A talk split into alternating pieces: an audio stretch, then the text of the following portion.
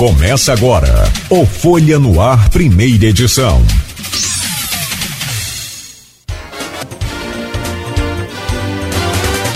Sexta-feira, 29 de setembro de 2023. Começa agora pela Folha FM 98,3, emissora do grupo Folha da Manhã de Comunicação, mais um Folha no Ar.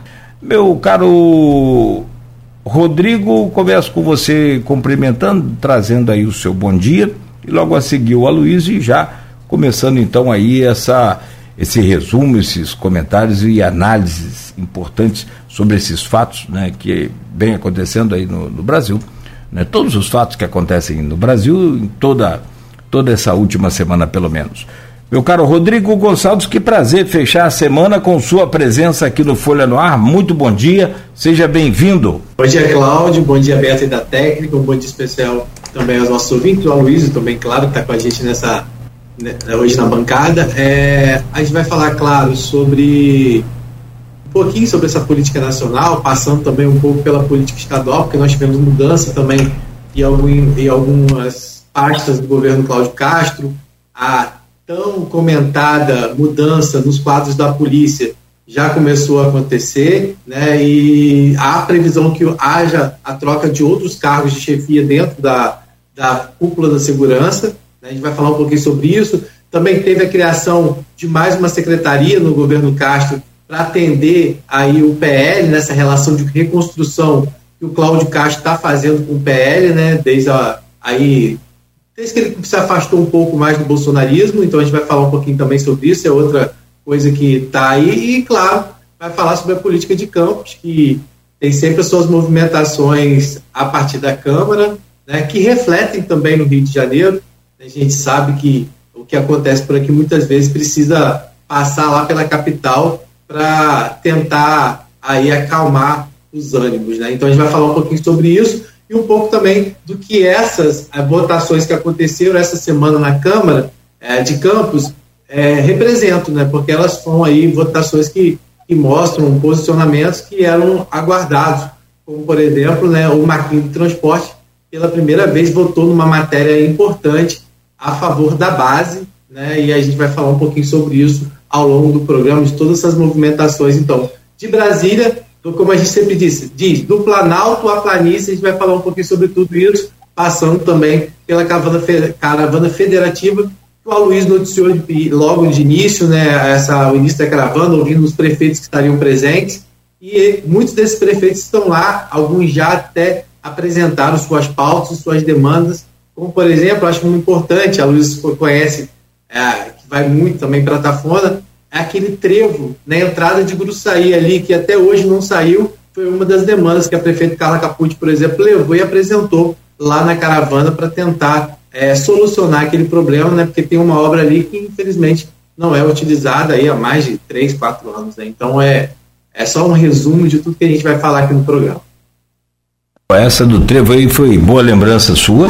Segundo as informações que a gente tem ali, tem um impedimento agora pela Ampla, que quer um absurdo de dinheiro de indenização para poder trocar os seus postes e, é, claro, a fiação de lugar ali também. Bom, deixa eu trazer o bom dia então do Aloysio Abreu Barbosa e já startar aí esses, esse resumo e essa, esses comentários. Meu caro Aloysio Abreu Barbosa, bom dia, bem-vindo, sempre importante contar com sua presença aqui nessa bancada. Nogueira, bom dia Beto na técnica, bom dia Rodrigo Gonçalves, para alegria. É, o, o Forel agora está tá, tá, tá correndo risco, né? Dona Sebastiana está querendo assumir o lugar de Forel como, como a 001 do programa. Então, um beijo para a senhora, Dona Sebastiana. É, e em Dona Sebastiana, aí no Forel, faço um, é, Cumprimento a todos os ouvintes, telespectadores, pelas redes sociais, pelo streaming. Nosso bom dia especial às classes, categorias que nos acompanham sempre nesse início de jornada, de segunda a sexta. Os taxistas, motorista aplicativo, os professores, eu sou filho orgulhoso de uma professora, e os pais de aluno. Eu pensei muito no, no que no que abrir, né? Se rolou a bola para abrir, correto? Por favor, isso mesmo. Eu pensei muito no que, no que abrir. Até que foi bom que pensando nisso, é, eu acho que eu vou até adiantar um pouco meu artigo de, de amanhã. É, não é novidade nenhuma, desde 2014, na eleição de Dilma, a reeleição de Dilma, no segundo turno contra Aécio Neves, depois que Marina Silva ameaçou é, diretamente ambos no primeiro turno, né? Depois da queda do avião de, de Eduardo Campos, ela era vítima chefe Eduardo, assumiu na comoção pela morte de Eduardo Campos. É, é ela liderou as pesquisas. É, se aquela, aquela campanha fosse como hoje, reduzida, é, de agosto e setembro, ela ganharia a eleição. Naquela época a campanha começava em, em, em junho ou julho, se não me falha a memória, junho. Então teve tempo de ter a onda contra a onda. Né? É... Mas, enfim, Dilma se elegeu, o segundo turno muito disputado. Eu, eu, eu acho que Aécio Neves é um político é, com muitos senões. Né? Sobretudo, a atitude dele no final da eleição pedir recontagem de votos. Eu acho que é, é, quebrou uma regra de respeito pelo resultado que havia desde, desde que é, da eleição de, de 89, primeira eleição sob a égide da Constituição de, de 1988, com o segundo turno, né? Brizola sempre disse que desconfiava que tinha ficado no primeiro turno à frente Lula, mas nunca pediu recontagem. Nunca pediu recontagem. Né? E foram Collor e Lula, segundo turno, Lula e Brizola voto a voto ali, e Collor acabou sendo eleito presidente da República. Primeiro presidente eleito por voto direto popular. Em 89, o anterior tinha sido Jânio Quadros, né? então tinha um, tinha um tempinho dentro desse, desse espaço de tempo, houve um negócio de uma ditadura militar que alguns afirmam hoje que não existiu. Né? Eu, eu votei naquela eleição, eu tinha 17 anos, junto com a minha mãe. Tinha, que tinha, é, eu nasci, minha, minha mãe tinha 28, 28 e 17, vai dar 45. Minha mãe com 45 anos votava a primeira vez, e eu com 17 votava, votava a primeira vez. Acho que isso deixa claro o que foi que foi a, a, a ditadura militar, né? Que ela castou dessa geração da minha mãe e de, de, tantas outras pessoas, de muito valor. Geração brilhante, né? Geração de Chico Buarque, Caetano Veloso, Gilberto Gil, a geração Gal Costa, Maria Bethânia, a geração brilhante. Enfim, é, desde ali de 2014, porque a Aécio, no segundo turno, ele mostrou, talvez, como enfrentar o PT é, ele cortou aquela, aquela fleuma de Fernando Henrique, presidente de 94 98, eleito a reboque do, da estabilização econômica no plano real, ainda no governo Tamar Franco, qual foi ministro da Fazenda. Fernando Henrique era, era, aquele cara, a fleuma britânica, né? É, é, e depois Lula foi, é, Lula foi eleito em 2000 e, foi em 94, 98, Lula em 2002 e 2006. 2002, Lula enfrentou é, José Serra e venceu no segundo turno. E 2006, Geraldo Alckmin, venceu no segundo turno. Fernando Henrique, Serra e Alckmin não haviam enfrentado o PT na mesma moeda. O PT batia muito. O PT apanhou muito no, no, a parte da Lava mas o PT bateu muito, bateu muito, bateu pesado. O PT foi pedir impeachment de Fernando Henrique, isso é um motivo plausível né, porque queria pedir impeachment do Fernando Henrique. Né? Então o PT também é muito culpado nessa, nessa, nessa, nessa polarização, nessa bipolaridade brasileira. O PT, que hoje é, relativiza o discurso contra a corrupção, por motivos óbvios, é o mesmo partido que lá atrás Brizola, saudoso Brizola, chamam de UDN de macacão, que era o moralismo de, de macacão de, de operário. É. Enfim, Aécio ensinou esse caminho do confronto, Bolsonaro aprendeu, como também, junto com a advento das redes sociais, né, é, se tornou um fenômeno e venceu a eleição. em 2018. É, teve também o, o, episódio da facada, que o favoreceu, né? É, enfim. E, e, e, mas Bolsonaro, Aécio e Bolsonaro ensinaram como se enfrentar o PT, que era o mesmo diapasão, é o mesmo, o mesmo tom, a mesma agressividade, né? o mesmo pretensão de senhor da razão. Né? É o mesmo nós contra eles, que foi instalado na política brasileira pelo PT. Sobretudo quando Dilma começou a ser ameaçada é, de maneira real de, ser impeachmentada, quando de fato foi. Né? E para quem diz que foi golpe o impeachment de Dilma, eu sempre pergunto: por que, o impeachment de Dilma foi golpe de Collor não foi? Porque o PT apoiava de Collor e foi apiado do poder com Dilma? Ah, porque pedalada fiscal é, não existiu. Beleza, o Fiat Elba de Collor também não existiu, não. Foi recitado no Supremo, igualzinho. Não há diferença. Ou os dois são golpe, ou os dois são impeachment. Né? É, eu acho que o problema está muito, muito na, na, palavra que a gente adota. Impeachment é um, um anglicismo criado para depor rei. João Sem Terra, é, o rei da época de Robin Hood, nas cruzadas. Exato. Impeachment é impedimento, né? Toda a América Espanhola, toda, toda a América Latina que não é o Brasil, que a maioria, a maioria fala castelhano, chama juicio político, julgamento político que de fato é. Né? É, economia descalabro, Collor e Dilma, perda de apoio popular, Collor e Dilma, as ruas se voltaram contra eles, Collor e Dilma, perderam apoio do Congresso, Collor e Dilma, os dois dançaram.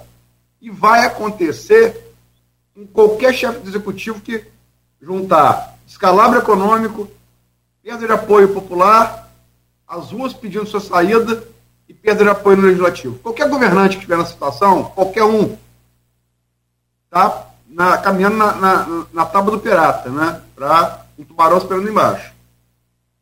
Mas é, é eu, eu, eu, poucas vezes vi, é, é, terminar e passar para Rodrigo, é, exemplo para chegar à nossa semana, tão bem exemplificado, essa, essa bipolaridade acéfala, acéfala, rasa, rasa, superficial, odienta, tão poucas vezes, tão bem personificada, uma semana, como eu vi nessa semana, na, na terça-feira, quando a Marcele Decoté da Silva, assessora de Aniele Franco, irmã, irmã de Marielle Franco, é, fez uma postagem é, após assistir o jogo Flamengo e São Paulo, São Paulo e Flamengo no Morumbi, final do Copa do Brasil, o São Paulo ganhou com justiça, né? postou linguagem chamada linguagem neutra, né? É, ela flamenguista, com a Aniele flamenguista, foram ver o jogo do Flamengo, e pior, com o avião da FAB, tá? O avião da FAB. É, então, tudo que se criticava em Bolsonaro está se repetindo. Eu, eu, eu, sou Flamengo também. Eu queria o avião da FAB me levar para ver no Morumbi, para ver, ver Flamengo e, e, e, São Paulo. Por que eu não fui? Por que, que todos os outros flamenguistas contribuídos desse país não foram? né? Pagão da FAB. Mas ela, ela, ela colocou lá, postou, em relação à torcida do São Paulo, descendente de europeu safado. Esse pernosticismo da linguagem neutra. Pior de tudo, paulista. Dizer, é, é, é, e aí gerou uma reação, lógico, né? E ela foi, ela foi terça-feira, ela foi, ela foi exonerada. E ainda tem essa coisa rasa também, outro, outra bipolaridade, carioca e paulista, um xingando o outro, é, enfim. E é, qual, qual, qual é a, a outra face no espelho? Você olha o espelho e se muda de lado, direita vira esquerda, esquerda vira direita, né? Todo mundo, quando olha sua cara no espelho de manhã, vê isso. Foi a Ana Priscila de Azevedo, que ontem, no depoimento sobre é, o envolvimento dela nos atentados de 8 de janeiro, falou que achava que Bolsonaro era filtrado de esquerda. Porque Bolsonaro, em determinado momento da vida, elegeu Hugo Chaves, um coronel do exército que um, tentou um golpe, foi preso, depois chegou ao poder pelo voto e transformou a Venezuela numa ditadura que permanece hoje com Maduro. O mesmo cérebro diminuto, de amendoim mofado, demonstrado por Marcelo Decoté da Silva, pela esquerda, no meu entender, foi demonstrado pela Ana Priscila de Azevedo. Acho que uma podia dar tico, outra podia dar o teco, e com esses dois neurônios fazendo um diálogo um pouco mais produtivo. Né?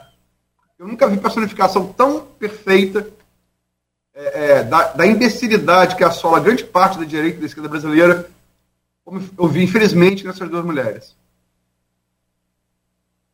Você me permite acrescentar no seu comentário que eu concordo, perfeito. Acho que essa personificação que você cita é muito rasa, é muito baixa, é muito medíocre, muito, muito ruim, mesmo que fosse mais alta, mas ainda é pior do que se fosse alta, ela ainda é muito rasa, muito baixa.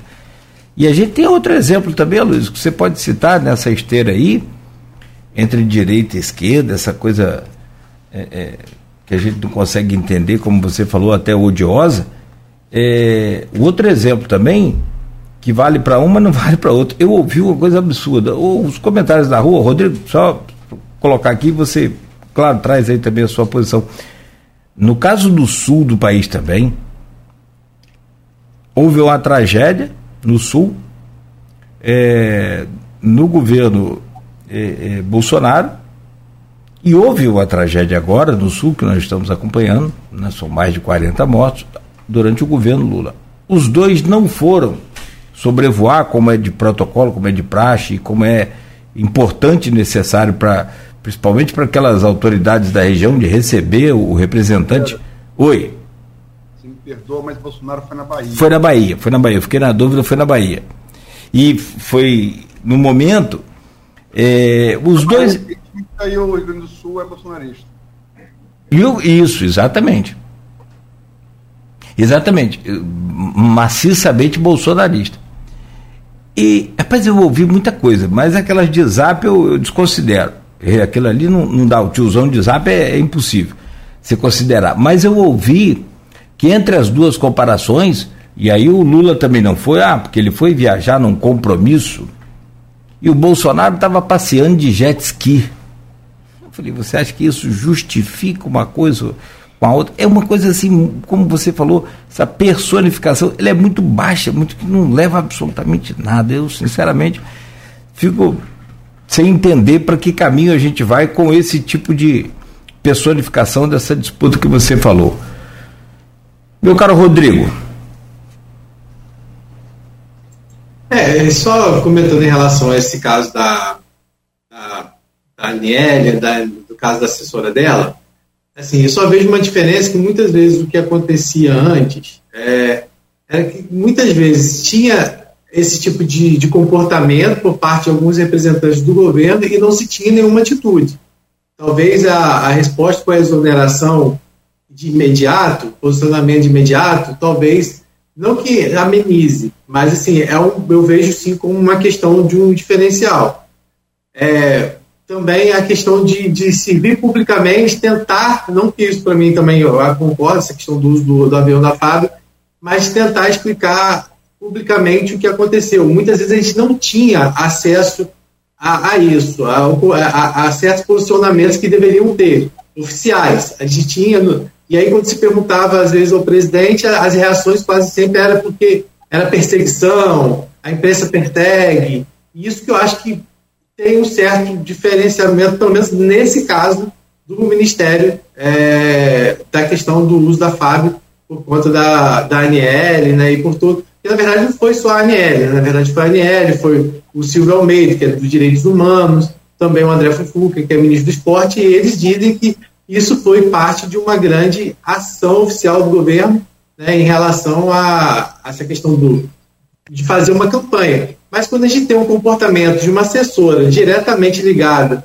à igualdade racial com esse tipo de comportamento, isso com certeza né, é, é o que a Luz falou, é a, é a prova realmente que as coisas muitas vezes estão é, caminhando para passos em passos semelhantes ao que a gente viu antes, que é o que a gente não quer. Né? Acho que quando foi proposta a, a, a, a mudança era né, também nessas questões. Então, assim, só para poder pontuar, é, essa questão que o Aluz abriu aí, também concordo, acho que precisa de uma atenção especial e, e, e que, acima de tudo, que, que essa paixão, muitas vezes, é, até, não sei se a palavra é essa, mas a doutrinação muitas vezes que existe em relação à partidária, né, e tem que ser deixado um pouco de, de lado e, e botar a mão no consciência e saber quando errou, errou, e aí é, buscar meios para poder não se errar mais. Né. Foi feita a exoneração, foi uma resposta rápida, eu acho que isso é uma coisa que, que, que diferencia, sim, e também a explicação pública do que aconteceu, por que, que foi usado aquele avião da FAB. Mas isso é só, como a Luz falou, um indício de, de tudo que ainda está tão presente né, nessa política, às vezes, de que é motivo para atacar um lado ou outro. E a gente vê nesse meio ainda né, situações que hoje podem complicar ainda mais, que é essa figura muito presente ainda do STF, desde as últimas eleições, o STF ficou muito evidenciado, né, por todas as questões. E, pelo menos essa semana foi extremamente movimentado, com bancada ruralista respondendo ao STF, trancando pauta na, na Câmara Federal, e também a questão do aborto foi uma outra questão que voltou muito por, por posicionamento do STF. A questão é, do casamento homoafetivo também é outra coisa que também passou pelo STF e também houve problema. Então, assim, a gente vive muito ainda essa polarização, também passando pelo STF. Eu queria até que Luiz comentasse um pouco por isso, né, um pouco sobre isso, Luiz, sobre essa figura do STF está tão assim hoje na cabeça da população em vários assuntos. Antigamente o STF tinha força, mas não tinha essa essa vitrine popular toda que se tem hoje. Como você avalia isso e como você viu essa semana? Eu, eu, eu concordo com você. É que há diferenças. É, a, a, é assim, a, gente não pode fazer, quando, quando eu falo. É, a gente não pode fazer nivelamento. Né? Não dá para comparar, no meu ponto de vista pessoal, é, como cidadão como jornalista. Não há comparação entre Lula e Bolsonaro. Ponto. Lula, é, usando o aforismo do Bruno Henrique, para mim tem outro patamar. Como está Fernando Henrique, como está Ulisses Guimarães, como está Franco Montoro, como está Tancredo Neves, como estão, né? É, Miguel Arraes, Leonel Brizola, é, é outro, é outra prateleira. Bolsonaro é um político de baixo clero, baixo clero um beócio, orgulho de ser imbecil, que é, por motivos. É, é, é, Bolsonaro é um ser humano com o qual eu, eu, Aloysio, recusaria convívio pessoal se eu tô, não quero mexer com o churrasco na casa dele, esse joelho de porco que é, que é famoso dele. E no, e no churrasco eu vou lá falar com o Nogueira, vou falar com o Simone, comentar, falar com os filhos dele e tal, papá. Se ele tiver um amigo que no meio da pandemia de, de, de, de Covid, no meio de lá, imite gente morrendo sufocada, eu vou mandar ele para. Enfim, vou mandar ele pedir licença ao Nogueira para mandar ele para casa do ser pontinho falou, meu irmão, olha só, vamos fazer o seguinte, você se cruzar comigo, não, não me cumprimenta, porque eu não, eu, eu não quero ter relação social com você. Então não dá. Então vamos lá, não, não tem comparação. Então há que ter cuidado, porque se você começa a fazer nivelamento, as pessoas. Ah, tá. Não, não é isso. Absolutamente. Né? Bolsonaro é um acidente da história. Você não passa quebra-mola, às vezes, sem freado, dá bum bum, aí baixa a cabeça. É aquilo ali que o Bolsonaro é. É aquele bum bum ali no quebra-mola que você passa roletando. Esse é Na história, na linha histórica brasileira. Então, mas agora, há que se lembrar que Roberto, por um motivo diferente, o Roberto Alvim, ministro da Cultura, quando fez aquele pronunciamento imitando o ministro da propaganda de Hitler, Joseph Goebbels, perigoso porque era jornalista, né, é, que criou a famosa máxima, repita uma mentira cem mil vezes que ela se torna verdade, ele, ele é um diretor de teatro, ele copia a indumentária de Goebbels, o cenário do vídeo de Goebbels, e replica vários trechos do discurso de Goebbels, Goebbels sobre a arte na, na Alemanha nazista. E ele é exonerado também. Então, eu sou obrigado a dizer que, consequência prática, no caso análogo, houve o mesmo tipo de atitude do governo. As duas cabeças foram cortadas. E no caso de Roberto Alvim, mais grave. Ele não era assessor de Ministério da Cultura, ele era o ministro da Cultura. Então, uhum. é, é, é, eu sou obrigado a dizer, comparado com os fatos, que a atitude foi exatamente a mesma. Né? Os dois Sim. foram exonerados. E sendo que a, o pescoço do Roberto Aveira é muito mais grosso, muito mais musculado. Né? Em relação ao, ao Supremo, eu acho o seguinte, eu acho que qualquer um partido do, do espírito das leis de Montesquieu, né, onde ele, é, no século XVIII ele estabelece que seria o Estado democrático de direito e não democracia representativa. Três poderes dependentes e harmônicos entre si. Legislativo, executivo e judiciário.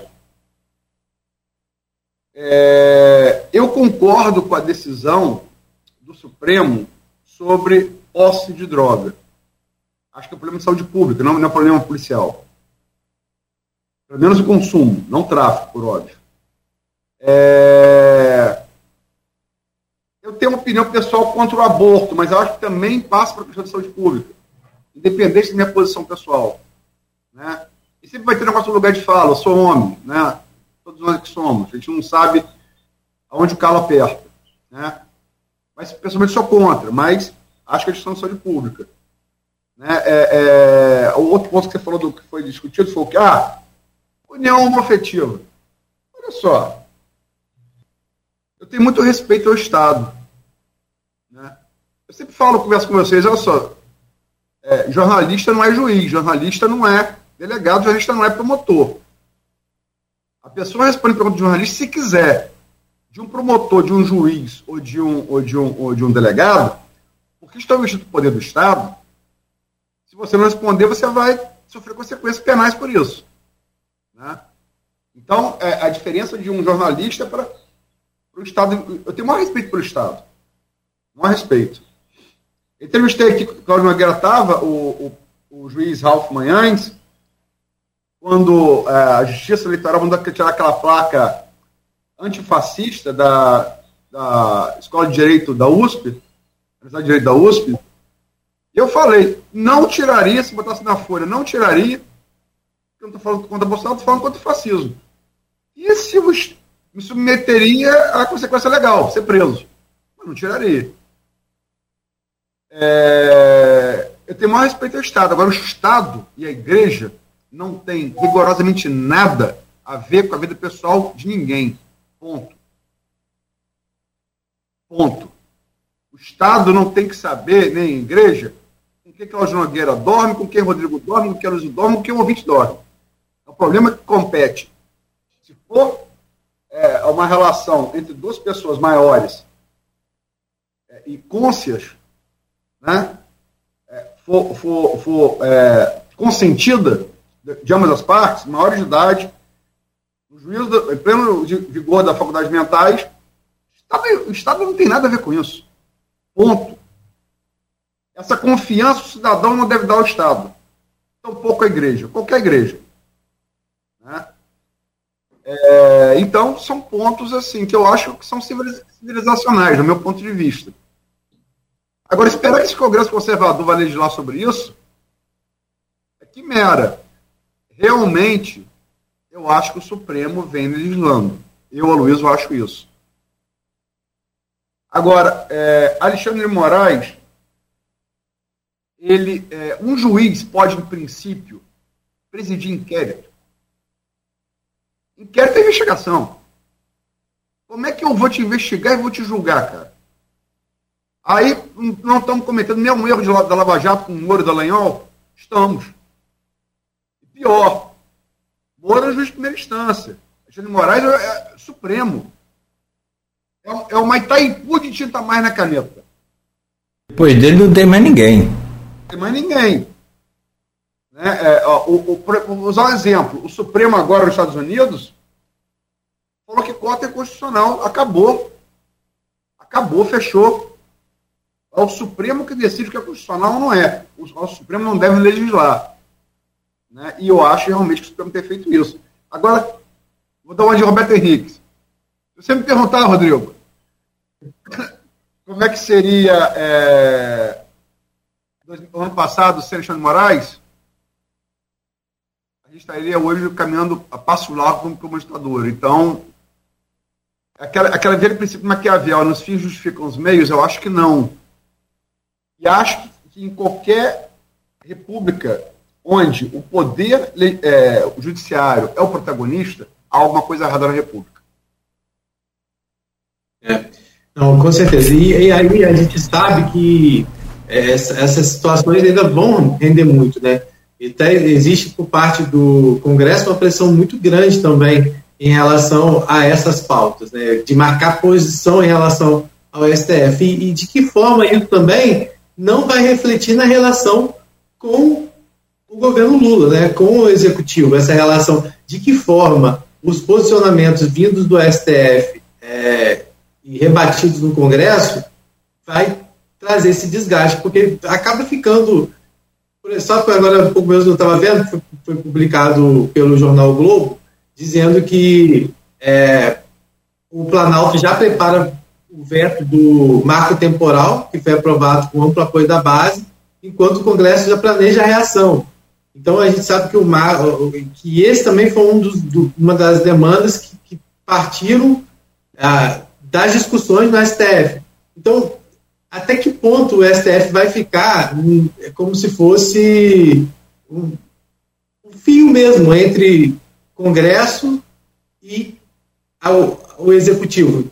Porque, de que forma? Como, como trabalhar isso? Né? Então, assim, eu acho que ainda vai render muito ainda essa questão do STF nessa relação entre Congresso e governo, que a gente sabe que volta e meio precisa ser ajustado, é, é ministério que puxa daqui, ministério que puxa dali para votações importantes. Né? Então, eu não sei também é, de que forma o STF é, pode não atrapalhar essa relação. É uma coisa que acho que ainda vai render muito ainda e, e, e principalmente pelas indicações que precisam ter, né? A gente sabe que as indicações que vão ter agora também é uma outra discussão que passa muito por isso, né? Pela relação Congresso, é, é, e o Executivo. A gente pode até falar um pouco sobre essa questão do, das mudanças na STF. Como você avalia isso, os nomes que estão sendo cogitados, por exemplo, para a vaga?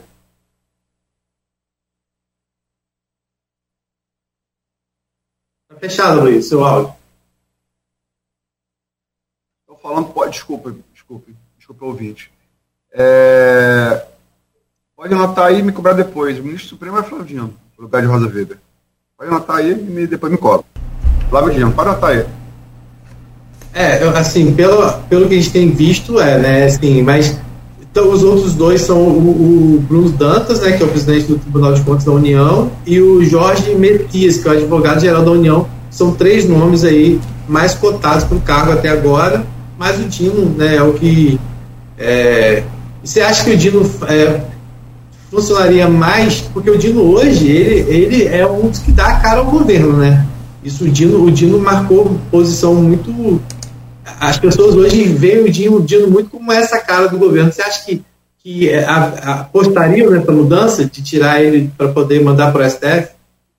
O Dino não, não, não, é o nome preferido do PT. Eu acho que a, a indicação para o ministro, ministro no lugar de, de Rosa Weber ela não está sozinha, ela está associada com a indicação para a PGR. Né? Aí, provavelmente, Lula, sendo político habilidoso que é, ele vai contemplar um grupo na PGR e vai contemplar outro grupo na, na, no Supremo. Agora, eu acho que vai ser Dino, sobretudo porque a gente falou aqui, é, é, é, se o Supremo, Alexandre Moraes, não tivesse investido como investiram contra fake news, Barroso também, né, a gente teria uma repetição do que houve em 2018. E assim a gente teve, a gente teve. Porque é, é uma coisa que eu nunca vi. Eu, eu, eu nunca vi, e eu faço eleição há muito tempo. Eu nunca vi um camarada virar seis pontos 48 horas antes da. Eu, eu nunca tinha visto isso. Eu vi Bolsonaro e o Itzel em 2018. O alerta amarelo acendeu. Ou as pesquisas erraram, ou esses caras viraram 6 pontos 48 horas. A mesma coisa aconteceu no primeiro turno de 2022. Ou seja, e as pesquisas acertaram com Lula. O que isso quer dizer? É, é, é, Bolsonaro, o bolsonarismo, a rede social, fake news, eles viram seis pontos em 48 horas. seis pontos em 48 horas numa pesquisa, seja presidente, governador, prefeito, senador, contra majoritário, amigo, é voto a dar com pau. Uma cidade de São Paulo de voto.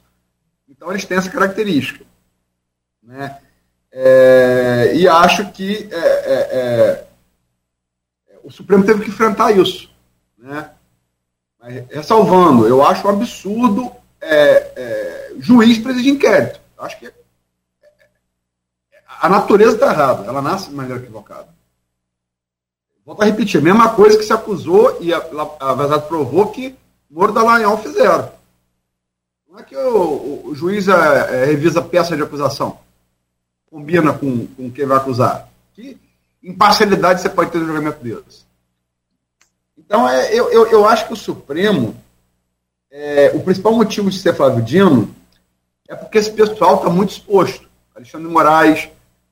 É, você conversa com o bolsonarista, os caras falam que o Alexandre Moraes foi advogado do PCC. É, como é que você vai. Eu falo, olha só, Alexandre Moraes, é, a carreira dele promotor, depois ele foi, secretário de, de, de Segurança de São Paulo. Era secretário de Segurança de São Paulo quando foi preso Marcola. Né? Como é que é isso? O cara, o cara nem advogado advogou, pô. Ele foi promotor e depois, e depois ele foi para secretário de Segurança, ministro da Justiça de Temer, e Temer indicou ele para o Supremo. Se fosse até defensor público, né, até justificaria, mas nem isso. Não, é tipo falar que Nogueira é Flamengo, ou eu sou, ou eu sou, sou Vasco. Entendeu? Não, é doideira isso. Você tem que discutir então, que, que, Nogueira não é, que Nogueira não é Flamengo. Porra, então, que japazão você vai ter? Eu acho, só para terminar, que é, Alexandre Moraes, Barroso, agora assumindo a presidência do, do, do Supremo, no lugar de Rosa Weber, exemplo de ministra, não dá entrevista, só fala nos autos, deveria ser copiado pelos ministros que ficam, para expor menos o Supremo Tribunal Federal. Né? É, Dino, ele daria Teflon Alexandre Moraes, Alexandre de Moraes e, e, e, e, Barroso. Né? Porque ele seria o alvo preferencial. Né? Então eu acho que esse vai ser o principal motivo. Eu acho que para poupar os ministros alvos do bolsonarismo, Dino vai estar lá para aquela coisa, se atira em três alvos, tem mais chance de errar que atirar um só, né? Então, acho que é, é, é, esse é o pensamento que vai predominar na escolha de Lula. O que dá então, um. um... Então, já que Flávio Dino, aí na PGR, você tem alguma aposta? Na PGR nós temos lá o pro lugar de Aras, né? O Paulo Gustavo Donetti, o Mário Luiz é, Gonzaga, o Antônio Carlos Bison, Bigonha e o Carlos Frederico Santos. Lá você acha que vai ser para compensar, no caso, isso quando você fala compensar, explica um pouco melhor isso. Você falou de, de atender. Não, pra, pra, você falou assim, talvez na PGR tente compensar um outro grupo em relação ao Dino. Como que você, é, você fala assim, que sentido? É, de, em relação à corrente ou em relação política, o que, que é? Dino foi do PCdoB, governador do Maranhão, uhum. Depois passou para o PS, PSB, onde está até hoje, né? que é, deu a vice com o Geraldo Alckmin socialista. O Brasil é um país interessante. Está é, é, tá no PSB. Ele não é o nome preferido do PT. Se Dino for para o Supremo, e no meu, na minha opinião vai, o nome da, da, da PT vai ser o, o nome mais próximo ao PT. Ah, entendi, perfeito. Não só para poder é, deixar isso. E lembrando que, que Alckmin, né, e, e, é, havia uma especulação se Alckmin ia assumir agora, porque o Lula vai fazer a cirurgia daqui a pouquinho, né, no quadril. A cirurgia de Lula é hoje. Né, então, se Lula ia precisar se afastar, esse Alckmin ficaria à frente da presidência durante esse período. Vai ficar uma semana de home office. Já definiu. É, Lula, ah, Lula, Lula, vai assumir, não. Vai não. É. Agora, entrando aí nesse assunto, são 8 e 7, eu preciso fazer um intervalo. E essa coisa de, de corte suprema. Eu suprema... Eu só posso é, falar aqui a pergunta do Renato Carvalho de Oliveira? Pode, pode. Por favor. Porque a gente né, está sendo entrevistado, é bom a gente interagir com o ouvinte. Melhor, do... melhor. Bom dia a todos. Aloysio, esse protagonismo do Senado e da Câmara no comando do país, deixando o presidente meio como coadjuvante, sempre existiu nós, pessoas comuns que não percebíamos, agora eles estão realmente com muito mais poder? Boa pergunta, Renato. É, minha opinião, eu acho que já dei aqui antes. É, o Brasil é, é, ele é um hibridismo. O que, que quero dizer isso? A nossa Constituição de 88, basta ler, claramente parlamentarista. Ela dá muito poder ao, a, a, a, ao legislativo, aos legislativos, né, muito poder, e também ao Ministério Público. Né? São, são, são, são dois. O Ministério Público é. Não, não, não, quer dizer, não é. Se eu falar do Ministério Público Judiciário, o Ministério Público não é. O Ministério Público é o Estado. Né? É, representa o Estado, enquanto acusador, né? investigador. É, é, um, é uma Constituição parlamentarista, claramente parlamentarista. Acontece que no plebiscito, ali no início dos anos 90, sobre presidencialismo e parlamentarismo, veio ser presidencialismo. O que eu estou querendo dizer? Qual é o hibridismo que eu falo?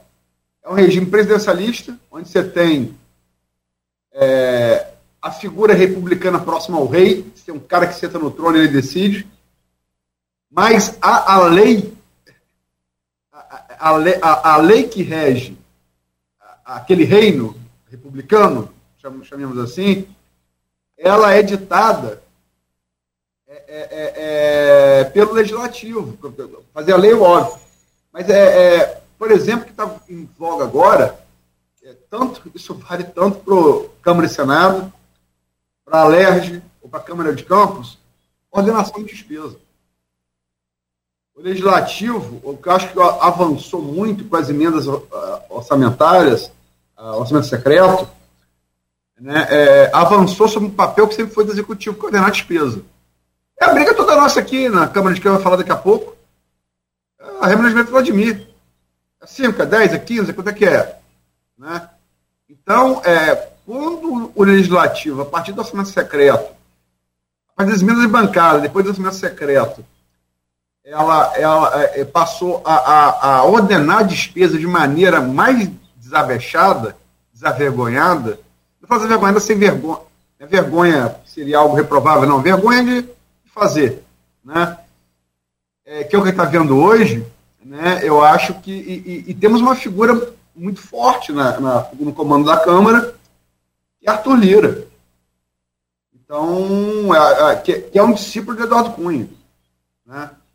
Então, acho que assim, o problema está a gente, a gente tem uma Constituição parlamentarista e um regime presidencialista, e nós temos que chegar a um consenso, cabe a nós, quanto país, né, que a gente quer.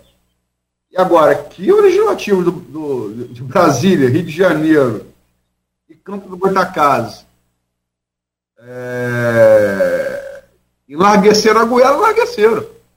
E com base na lei, porque é parlamentarista. É isso e enlarguecer a goela sobre uma atribuição que era do executivo, que é a ordenação de despesa.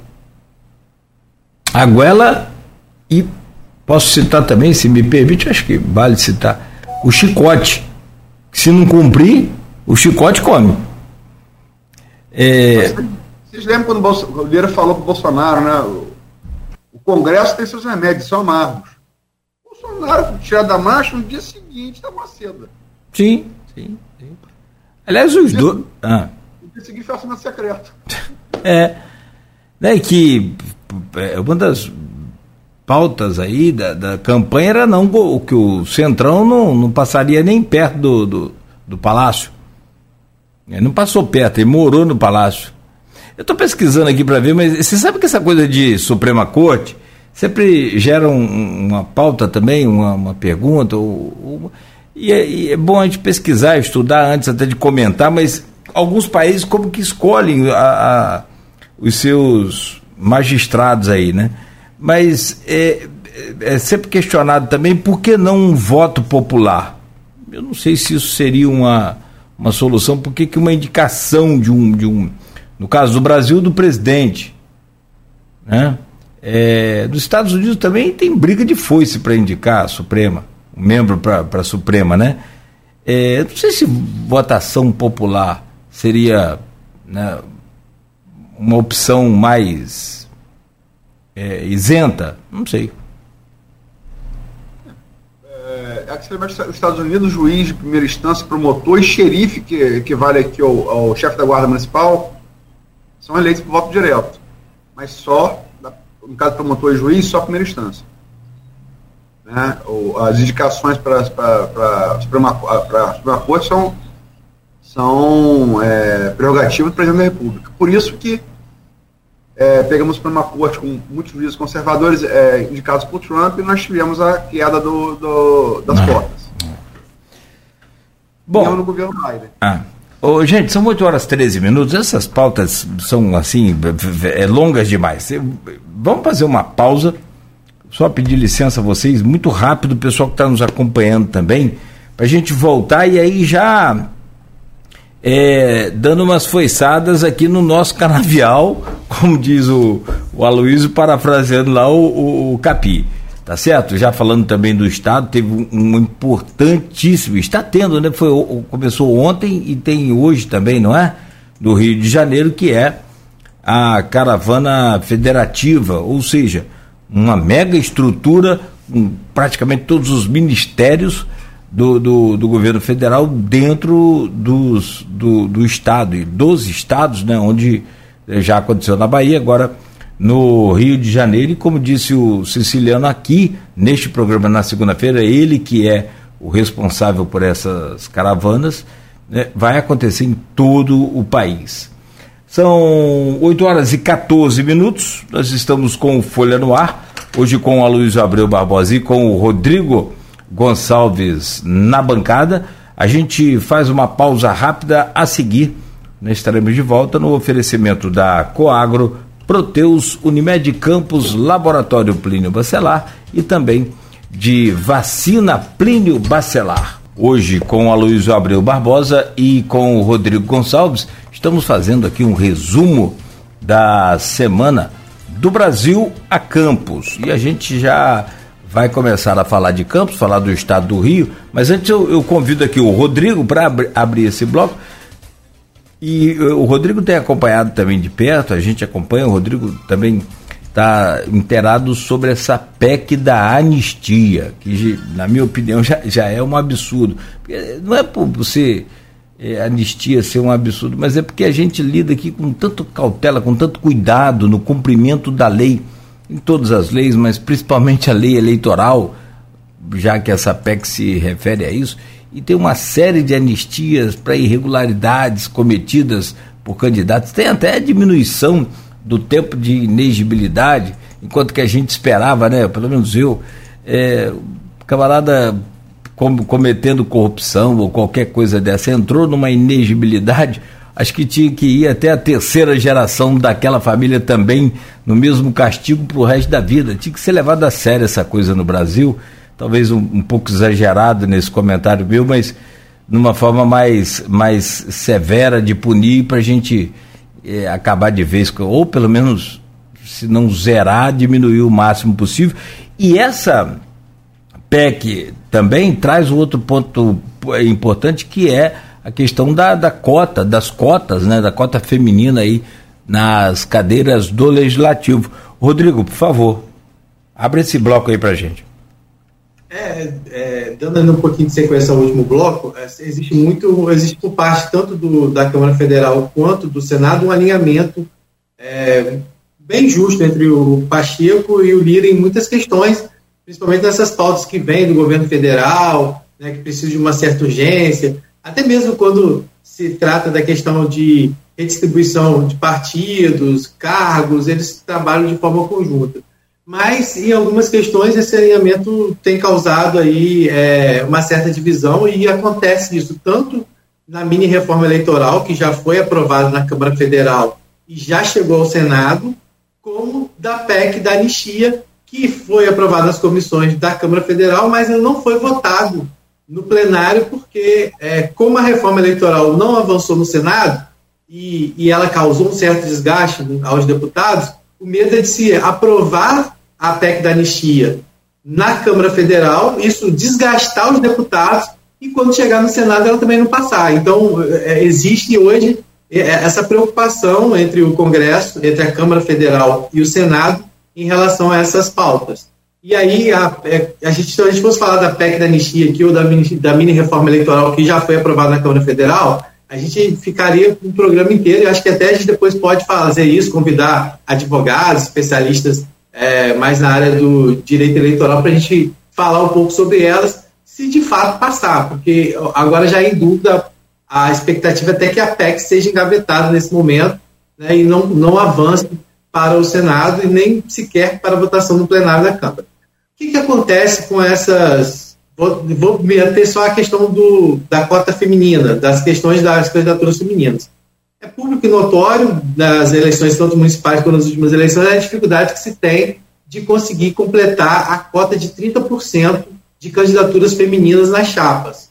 Para as pessoas entenderem, Campos, por exemplo, esse ano, as chapas elas vão ter 25 mais um, ou seja, o número de cadeiras e mais, um, mais uma vaga. Então são 26, a chapa tem que ter 26. Desses 26 candidatos numa chapa, pelo menos é, seis tem que ser mulher, mulheres, que são os 30%. Né? Então, muitas vezes, para formar essa chapa, uma chapa competitiva, ter seis mulheres puxadoras de voto, na nossa realidade hoje, acaba não acontecendo. Isso é uma realidade em todo.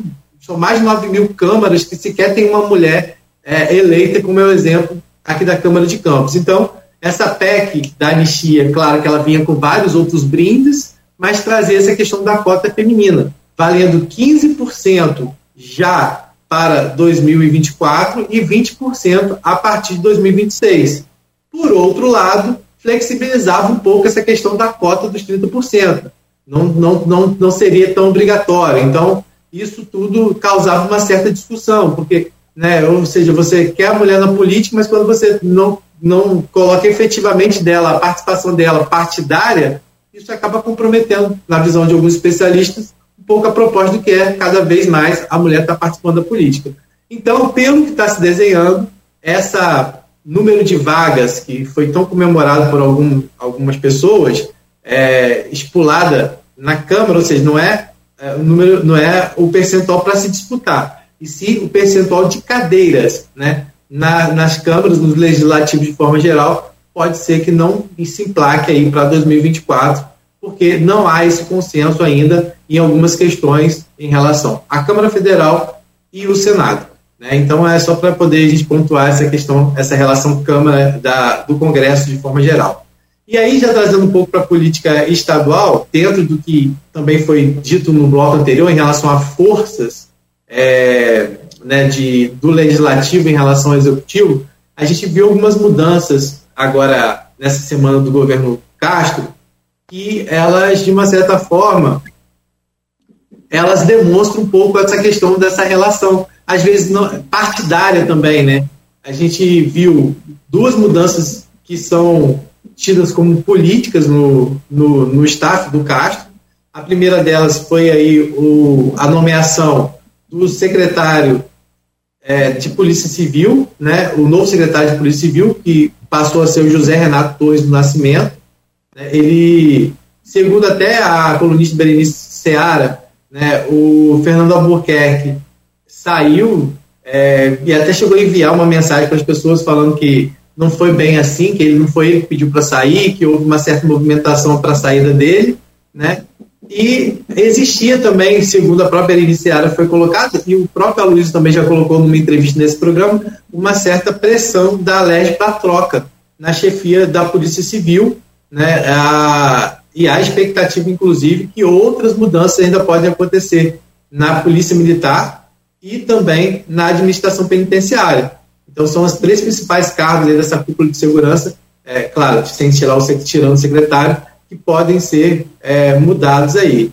É, a segunda Berenice Seara noticiou essa semana, o José Renato é, Torres não era aí quem, de uma certa forma, a Assembleia Legislativa queria é, indicar. Né? Eles queriam, no caso, no lugar lá, o Antenor Lopes, que seria a indicação dos deputados da Assembleia Legislativa do Rio de Janeiro, mas o Cláudio Castro optou pelo José Renato. Essa foi uma mudança. Outra mudança importante que aconteceu foi a divisão da Secretaria de. Agora foi criada a Secretaria, a Secretaria de Cidades. Na verdade, era a antiga Secretaria de Infraestrutura e Cidades. Aí agora dividiu, ficou a Secretaria de Infraestrutura e criou-se a Secretaria Estadual de Cidades, que quem assumiu foi o Douglas Ruas, que é um nome forte do PL, né, muito próximo à, à presidência do PL, né, então seria aí justamente para ele, inclusive ele é apadrinhado pelo Altineu, Cortes, né, que é aí o presidente do, do PL, né, então essa indicação tem muito a ver com essa reconstrução de relação que o Cláudio Castro vem fazendo também com o PL. Né? Houve um certo afastamento dele por parte do grupo mais bolsonarista, né? e agora, então, esse realinhamento, o, Cláudio Castro, inclusive, chegou a cogitar a saída dele né, do PL, então é, a gente vê muitas vezes que essa influência, tanto por parte do legislativo quanto a questão partidária, também é, limita né, muitas vezes a dita muitas vezes é, o que o, o executivo vai fazer. E a prova é aí nessa troca de duas pastas importantes, tanto na Secretaria da Polícia Civil, como a criação de uma nova secretaria para atender aí o PL.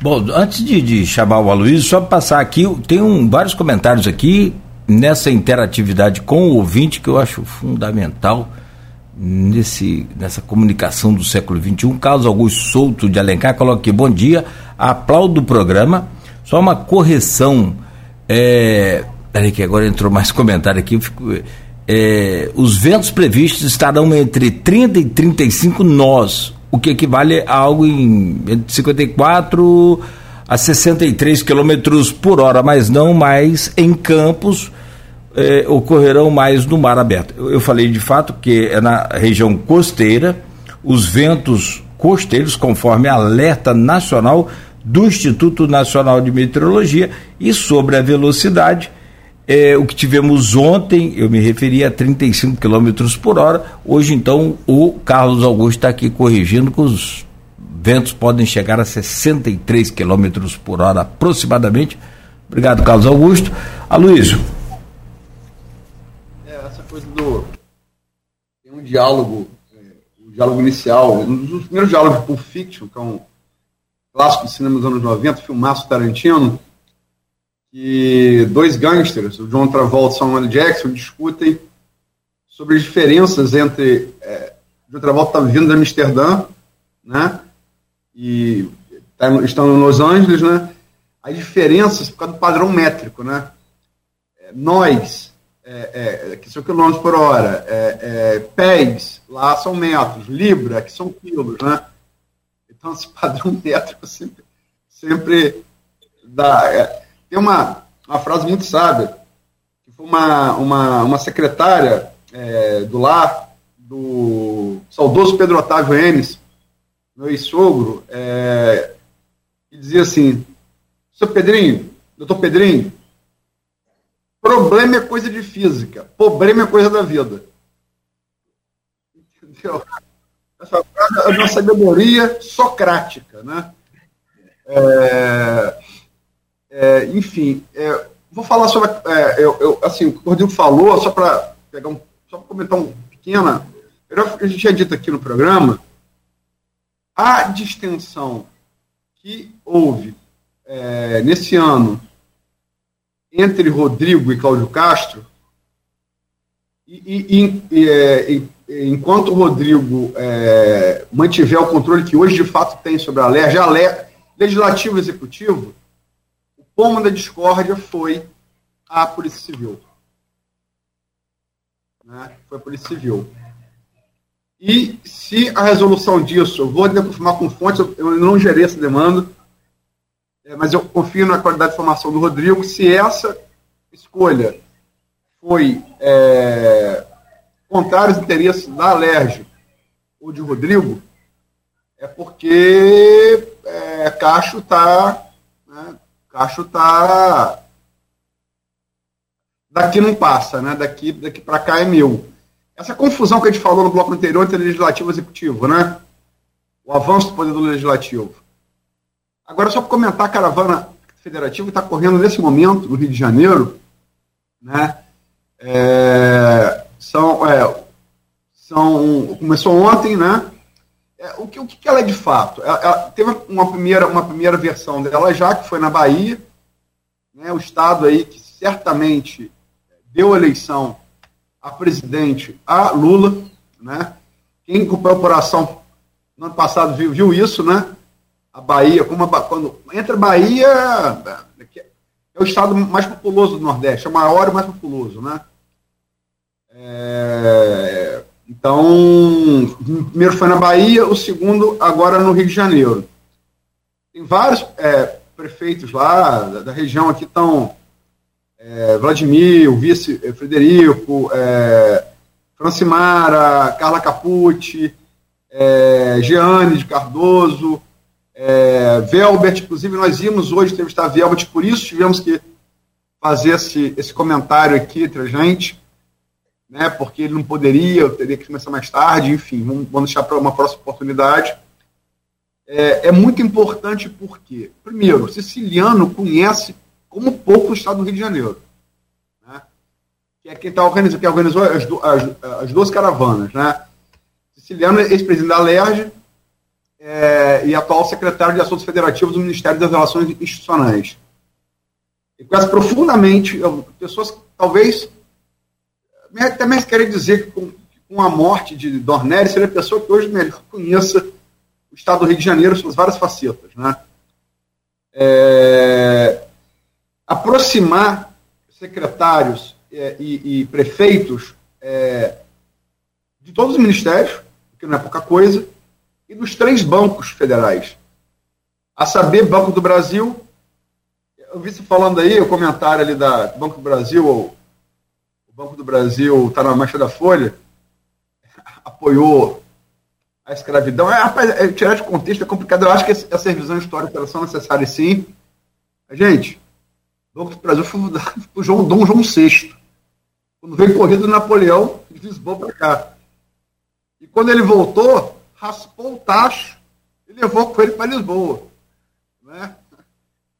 Dom João VI faz algumas coisas no Brasil. O Jardim Botânico e o Banco do Brasil são as duas principais. Quero dizer? A economia naquela época era escravocrata. Eu acho que tem que ser cobrado sim, tem que se assumir sim, tem que se pedir desculpas sim, mas também você não pode deixar, é, não pode querer é, é, enfiar o século XXI goela abaixo do século XIX. Não vai dar certo, nem vice-versa. Né? Tem contexto histórico. Né? É, e Banco do Brasil, Caixa Econômica e BNDES. Então, quer dizer, Nogueira, você toma conta de, de, de parte publicitária da rádio. Você não queria acesso com esses três bancos, não? Bora. Para ontem? Para ontem. Imagina se você administrasse o município. Hum, eu falei para siciliano aqui, você viu? Você lembra? Eu falei, ó, todo prefeito vai com o Pires, né? O, o, o, o ditado é esse. Eu iria com a bacia, com a cumbuca daquela grande, para pedir, já pensou? É, é igual, é, é, é, é igual nosso amigo, nosso amigo, um abraço para ele, Luiz Costa, né? Bacia, Sopa só tomou com coxa. ele, ele, ele, ele vai querer me bater. Eu vou ficar em desvantagem que ele é muito grande. é, um, um, abraço, querido Luiz Costa. Botafoguense. É, Botafoguense, Botafoguense. Esse não surgiu do nada, desculpa. Desculpe te interromper. Não, não, esse é, esse é, esse é, esse é, esse é raiz, esse é raiz. É, viu, inclusive, é, entrevistou Garrincha uma vez, sabe como? Chico Xavier, psicografou. Não, porque, pô, Zico eu vi jogar, né? Botafoguense fala de Garrincha. Uma vez baixo, Alexandre Baixo, hoje é assessor lá de Rodrigo na Alerj. É, eu entrevistei Zico, né, e tal. Eu, como é que você vai fazer para entrevistar Garrincha, Baixo? Chico Xavier. Mas, enfim, é, eu acho assim, fundamental. Acho todos os prefeitos e secretários que estão indo, que estão lá agora, exercem o, o, o seu papel para as pessoas que jurídicas que representam, poder público municipal, né, executivo municipal.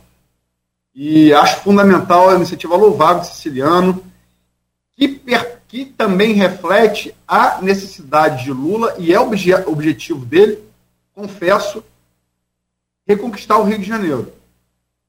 Vamos lembrar, vamos voltar no tempo. Rio de Janeiro votou em Lula 2002, votou em Lula 2006, votou em Dilma em 2010. 2014 eu não estou lembrando agora como é que foi.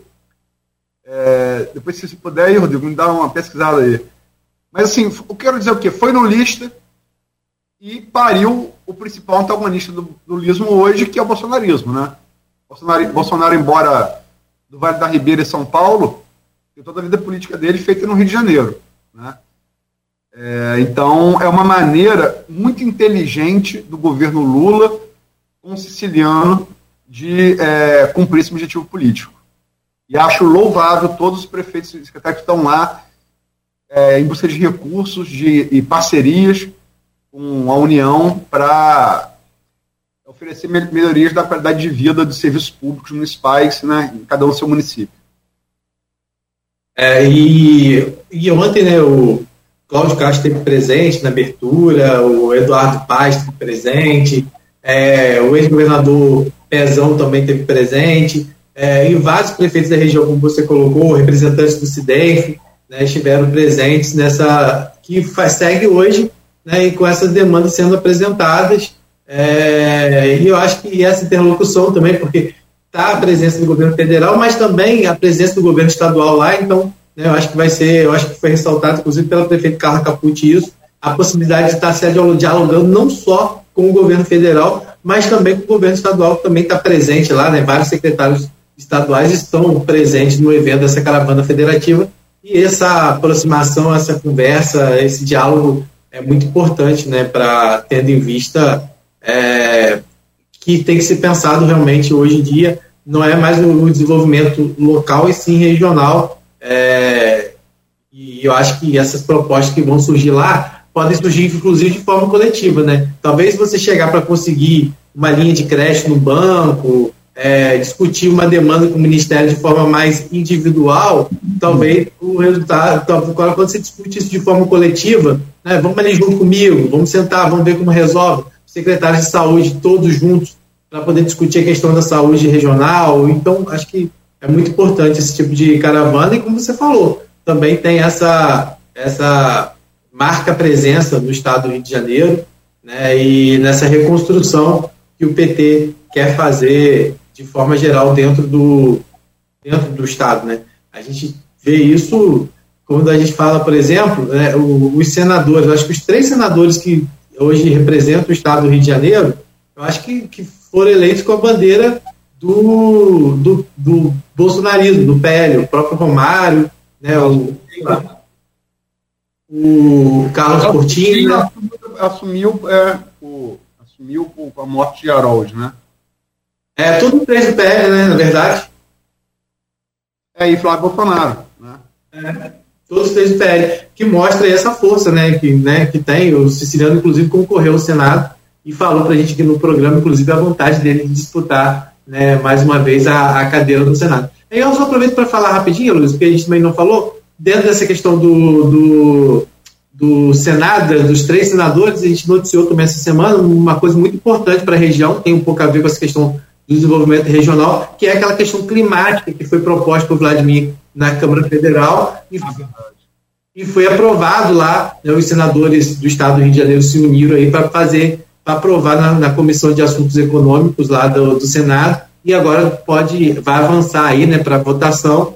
Isso é baseado na questão do Fundo de Desenvolvimento Econômico do Norte e Noroeste Fluminense, que seria para atender a questão do semiárido aqui na região. Então, assim, só para a gente fazer, porque a gente acabou não comentando isso, e é um outro assunto muito importante aqui para a região, que a gente já tratou várias vezes, inclusive nesse programa, recebendo o pessoal do, dos comitês, das próprias. Próprio, né, é... Isso, e hoje somos semiáridos. Né? Aqui, são 8h45. É, vamos chegar aqui no canavial então nosso? É, vamos lá. O, o, o, vários comentários aqui. O Carlos Augusto Souto que comentou, ele tem um livro, velho. Ele escreveu um livro, é, Se Menina, o nome do livro, e é sobre o gênero lírico, poético, campista. Ele comentou aqui sobre os nós e tal, mas a previsão para hoje segue naquele estilo que a gente falou. Não deve passar de 25, 30 quilômetros mesmo, mas vamos para aqui para a pauta. Edmundo também comenta aqui, e tem uma pergunta do Renato Carvalho, ele diz aqui, agora sobre o nosso canavial. Essa já pegou, Luiz. É, que é do saudoso, eterno Capi. É, Aloysio, e aí eu vou naturalmente é, engajar aqui o Rodrigo, que é o Rodrigo que cobre essa, essa pauta da, da Câmara Municipal, que essa semana esteve muito quente, a pacificação em xeque a todo instante. É, teve até reunião do, do, dos Bacelar no Rio, posso falar assim? Se foi reunião, foi encontro. O presidente da Câmara esteve com o presidente da Alege, os dois irmãos Marquinhos e Rodrigo. Enfim, e até publicou nas redes sociais. Agora, sobre nosso canavial, Aloysio, eu sou doido ou essa aproximação da nova geração dos garotinhos e bacelar não visa juntar forças para uma possível aliança na disputa do governo do Estado? Com Rodrigo, na Alege e Vladimir tendo bastante relevância no norte e no noroeste, juntos ele, eles têm bastante relevância, eu acho. Lembro que Garotinho, pai, quando foi governador, era bastante conhecido na Baixada e na capital, talvez pela rádio. O que eu não vejo acontecer com Vladimir e com o Rodrigo. E aí eu pego esse comentário e essa pergunta aqui do Renato ao Aloysio, e o Aloysio vai responder, claro. É, e, mas antes eu peço a você, meu caro Rodrigo, então, para trazer esse cenário né, tumultuado aí, nervoso na Câmara essa semana, talvez mais ou menos do que nas outras, mas é sempre assim. Mas, e aí o Aloysio então responde e comenta também, Aloysio. E meu caro Rodrigo, por favor, como é que foi essa semana lá? É, nós tivemos duas votações importantes essa semana na Câmara, é, que, de uma certa forma, esquentaram um pouco a questão dessa relação. Na verdade, desde a semana passada, já, já há um certo desgaste entre o, o, o Vladimir e o Marquinhos colocado publicamente. Né? E por mais que isso não seja externado abertamente, nas entrelinhas é, fica claro que foi por conta né, de Vladimir ter conseguido atrair mais um para sua base, que foi o Marquinhos de Transporte. É, e, e, e, e, quando aconteceu isso também em relação a Ábido e em relação a Nildo lá atrás, também houve esse certo desgaste, foi necessário Vladimir ir ao Rio para conversar com, com, com o Rodrigo, para tentar acertar, porque a pacificação sempre passa por essa relação que vem de cima, entre Rodrigo, Cláudio Castro, até pela importância política que Vladimir hoje tem também no interior e Campos, né, a maior cidade do interior do estado, e os votos que foram dados ao Cláudio Castro aqui foi muito né, da, do que foi a, o apoio dele a Vladimir. Então há, há, há, essa certa gratidão. Então tudo acaba passando dessa pacificação sendo discutido no Rio de Janeiro. Então, desde a semana passada, nessa, nesse movimento, que não foi um movimento isolado, e o Aloysio também acompanhou isso, né, existe, existe, segundo informações de próprias pessoas da base, também nos bastidores, um certo existia e existe um certo movimento por parte do, de vereadores do grupo Bacelar de tentar mudar a questão do, do veto na Câmara, não ser mais necessário para derrubar o veto do prefeito de 17 votos, e sim é, trazer isso para a maioria simples de 13 votos. E aí, é, com o hábito, o prefeito já teria esses 13 votos caso o veto agora da EDL fosse votado e a Câmara conseguisse eliminar para derrubar a questão dos 17 e transformar em 13. Só que aí ficaria uma continha muito justa, e essa conta justa já está provada que né, não dá muito certo, não dá para confiar muito quando você tem essa conta muito justa. Então, por garantia, houve uma certa articulação para tentar garantir mais nomes né, é, na base, e aí o próprio Marquinhos Bacelar disse que o, o prefeito tomou cafezinho com várias pessoas, inclusive o próprio Igor Pereira, esteve em frente à casa de Marquinhos, que eles moram, são vizinhos, para tomar esse café, e teria mandado uma mensagem para Marquinhos é, mandou uma mensagem, o prefeito disse que mandou uma mensagem para Marquinhos para Marquinhos aparecer por lá também. Marquinhos disse que não foi bem isso, que, que, que né? E aí é, houve uma cobrança na tribuna, feito por Marquinhos, de uma reunião institucional entre a Câmara, o prefeito, com todos os vereadores e secretários. Claro que essa reunião não aconteceu e, e o clima está do jeito que está. Fato é que, na semana passada, é, se decidiu a votação do piso da enfermagem, que era uma coisa que nós já tratamos aqui no programa, tanto com o Paulo Irano quanto com o Weiner, né? Vocês trataram com o Weiner isso na, na terça-feira, inclusive, no dia da votação. E aí o piso da enfermagem chegou para ser votado na Câmara.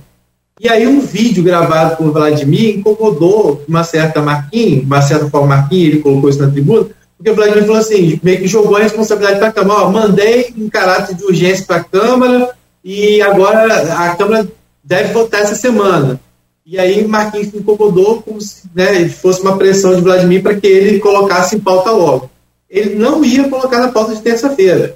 E ele disse isso lá e, segundo ele, foi convencido pela Procuradoria da Casa e pelos vereadores da oposição por entender que o projeto, apesar de ter algumas falhas na visão dele, não, não comprometeria o todo. E aí ele colocou em pauta, e aí o clima foi aquele que a gente não vai colocar aqui, de ataques, de insulto, certas questões colocadas que não interessam a população. O que interessa a população é que o projeto do piso da enfermagem foi aprovado e vai passar a valer retroativo a maio, que foi o que a gente já noticiou aqui né, e aí tem lá todas as regras para serem cumpridas, que nem é da, do município. As regras, é bom de deixar claro são regras do Ministério da Saúde, que o município só fez essa lei mesmo para regulamentar a questão de repasse, como tem que ser feito. Então, essa foi a votação de terça-feira, um clima aí já é, um pouco tenso dentro dessa discussão. Quando foi na quarta, entrou finalmente os vetos da LDO. Para quem não acompanhou, a LDO foi votada no movimento de esvaziamento da Câmara, a Câmara da base, a base esvaziou a sessão para tentar não votar o veto. É, os vereadores de oposição e independência conseguiram atrair árbitro e aí se votou, então, o veto, é, votou a LDO com emendas impositivas, com 10% de remanejamento a Vladimir e também com algumas outras questões que foram colocadas, como é, a garantia de reajuste ao servidor no próximo ano e também da Bolsa Universitária. O prefeito Vladimir Garotinho acabou, é, para evitar um certo desgaste maior entre os vereadores da base com os vereadores do outro grupo, é, decidiu por vetar a LDO toda. Por que, que poderia acontecer? Poderia acontecer de ter que ir para a justiça, para questionar o fato de Marquinhos ter votado, e Marquinhos como presidente não poderia ter votado naquela matéria, segundo falam os vereadores da base, e aí ia, mais uma vez, virar aquela situação judicializada, como a gente viu no, no último ano, é, né, que foi pouco produtivo para a Câmara em relação àquelas brigas que aconteceram até ocorrer a pacificação.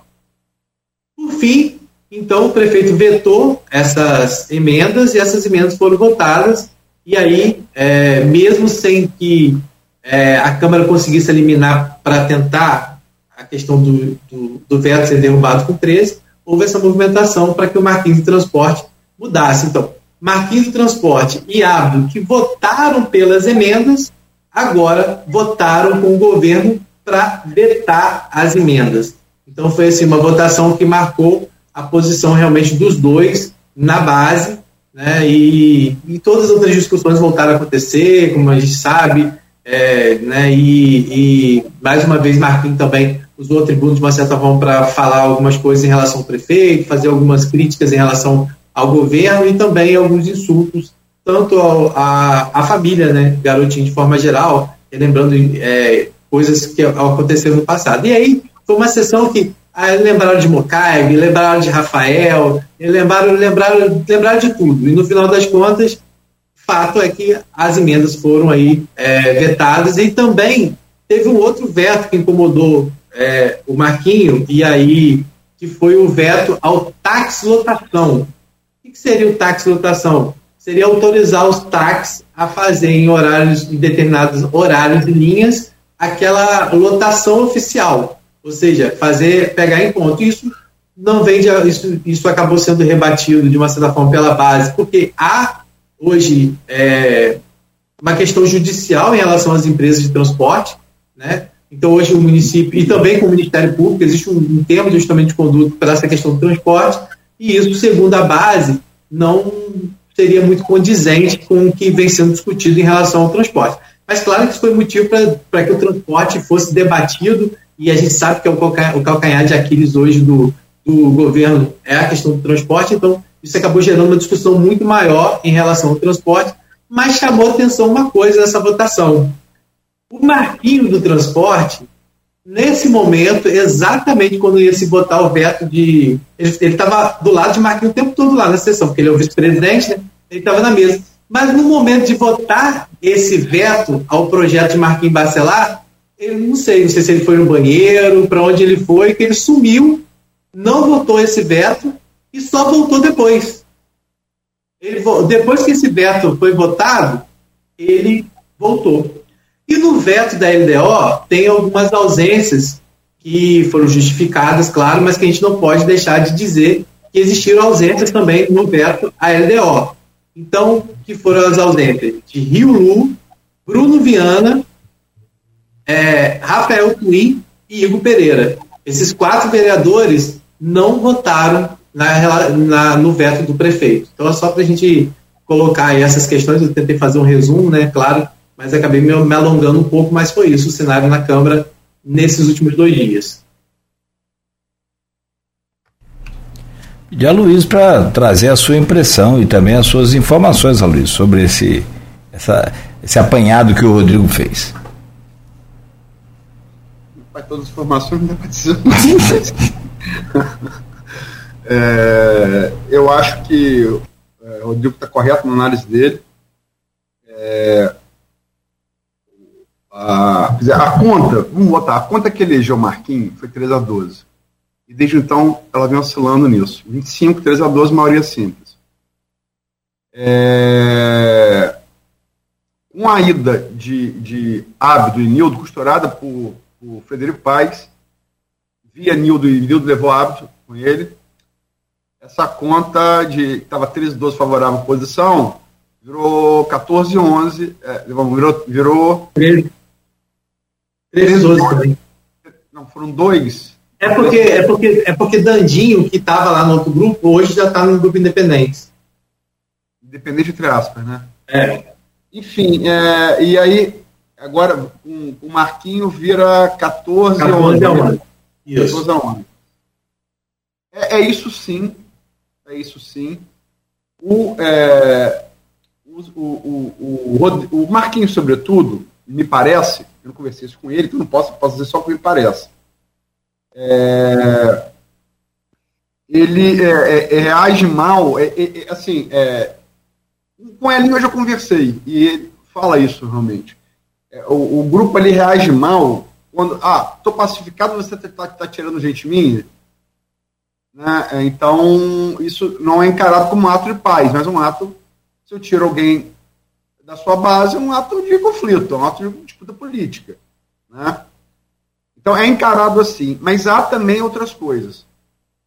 Há também outras coisas, é, que infelizmente eu não posso detalhar aqui, mas há outras coisas. Entre é, o que é responsabilidade do, do grupo dos garotinhos, que é do grupo dos bacelar no acordo firmado. É isso. É um resumo eu posso falar, né? É, sem dar maiores detalhes. É, e é isso, as duas coisas juntas e, e, e, eu só acho o seguinte, eu só acho que assim, é, é, estamos fazendo a campanha aqui, gente, pelo amor de Deus, o tribunal da Câmara não é lugar para jogar água de esgoto, para levar megafone, para fazer insulto, pessoal. Né? É, o, o, modo parcelar é assim, quer dizer, é, é do pai, é, sempre foi assim, é confronto. Mas é, é, é eu acho que, que, que há, há, há, maneiras de, de, se discordar sem partir para insulto. E dessa vez, Garotinho não respondeu. Eu estava até olhando aqui a, a rede dele, ele falou sobre o conselho tutelar. Garotinho não respondeu. Até quando também Garotinho vai ficar ouvindo e vai ficar quieto, né? Então, enfim, é, é, a pergunta que me foi feita pelo, pelo, pelo, pelo Renato, cadê? Achou aí? Achei aqui. Achei, achei, achei. Sobre o nosso canavial. Fechou seu microfone? Travou. Travou lá a, a, a conexão do Aloysio. Deixa eu destravar aí enquanto a gente retoma aqui. Você tá bem aí, né, Rodrigo? Tá conectado aí, né? Não travou, não? Reconectou agora. Houve um ah. um aqui. Ah, tá, tá. A Luísa não voltou ainda. Deixa eu só fazer aqui então rapidamente essa, essa pausa para que o, o Aloysio retorne enquanto a gente segue aqui com o finzinho do, do Folha no Ar. Até lá o Aloysio começava a responder aqui a pergunta do é, Renato Carvalho Oliveira. E aí ele diz aqui, agora sobre nosso canavial, Aloysio, eu sou doido ou essa aproximação da nova geração dos garotinhos e Bacelar não visa juntar forças para uma possível aliança na disputa pelo governo do estado? Aí ele explica. Com Rodrigo na Alege e Vladimir tendo bastante relevância no norte noroeste, é, juntos eles têm bastante relevância, eu acho. Lembro que Garotinho, o pai, quando foi governador, era bastante conhecido na Baixada da capital, talvez pela rádio. O que não vejo acontecer com Vladimir e com o Rodrigo Bacelar, o Aloysio. Olha só, é, é, se ela pega um jogador, um jogador, um jogador assim em atividade que não está com. Vamos botar Lucas Paquetá. Você pode comparar Lucas Paquetá com Luca Modric? Possível? Não, a mesma posição, segundo volante. É possível fazer a comparação? Não, não. Por que, que não é possível? Porque o Modric é muito melhor? Muito. Não é nem por isso, Nogueira. É porque a carreira de Modric você já conhece ela toda. A de Paquetá está no meio. Aí você vai ter um juízo disso. Ronaldinho Gaúcho teve dois anos fantástico no Barcelona, mas ficou naquilo. Messi teve 20 anos de carreira fantástica no Barcelona. Você não pode comparar dois anos com 15 e 20. Então, entendeu? É isso. Você não, não tem como comparar Vladimir e Rodrigo. Ambos são mais novos que eu, então faz 40 e poucos anos, né? 30 e pouco, 40 e pouco. Quanto tem quanto? O Vladimir, acho que não tem nem 40, 38. Então, o garotinho é mais velho que eu. Então, é, é, não, não tem como comparar. Você só vai poder comparar quando você tiver uma, já uma visão retrospectiva mais clara das carreiras de Rodrigo e de Vladimir. Né? E se o Rafael hoje é tipo um cara fora do baralho. Se Rafael ressurgir? A gente não sabe. Vamos voltar para a prisão de Lula em 2015. Alguém diria que ali que Lula ia pelo voto para presidente da República? Vamos voltar para 2018. Alguém imaginaria Bolsonaro com medo de ser preso em 2020, 2023? Cara, então você pega assim, tem, tem que ter. A carreira, a, a carreira tem que ter toda. Garotinho, eu acho o seguinte: garotinho não tem comparação, no meu ponto de vista. Eu acho que é, só tem um político de Campos que, assim, e isso não falo por simpatia garotinho, não. Tive vários problemas, problemas com ele que, não, que são bem conhecidos da, da cidade. Né? É... Agora, é reconhecimento ao peso Garotinho é o maior político de campo desde Nilo Peçanha, ponto. Isso não é opinião de Aloysio, isso é um fato histórico. Nilo Peçanha chegou ao presidente da República, então chegou mais longe, né? É, e, e, e, e, Garotinho chegou a, a, governador, elegeu, elegeu a mulher no primeiro turno, ultrapassou Ciro Gomes e fez, quase ultrapassa o José Serra para o segundo turno com o Lula em 2002. Né? É, depois volta para Campos, começa a pequenar, volta para Campos, elege, é, Rosinha.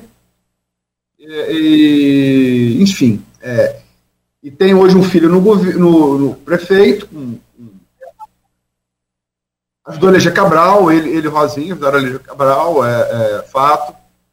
Né, é, então, assim, não tem comparação. Eu acho que, assim, que é, que em termos é, estaduais, é, eu acho que Garotinho, e por ter disputado ali o, o 2002, quase ter passado Serra, né, 15 milhões de votos, eu acho que não tem comparação. Em termos estaduais, se eu tivesse que comparar, ele lembraria de Togo de Barros, né, foi governador do, do, do, antigo estado do Rio, que é, é Rio Guanabara, né, Guanabara era estado de Janeiro, estado do Rio era o resto.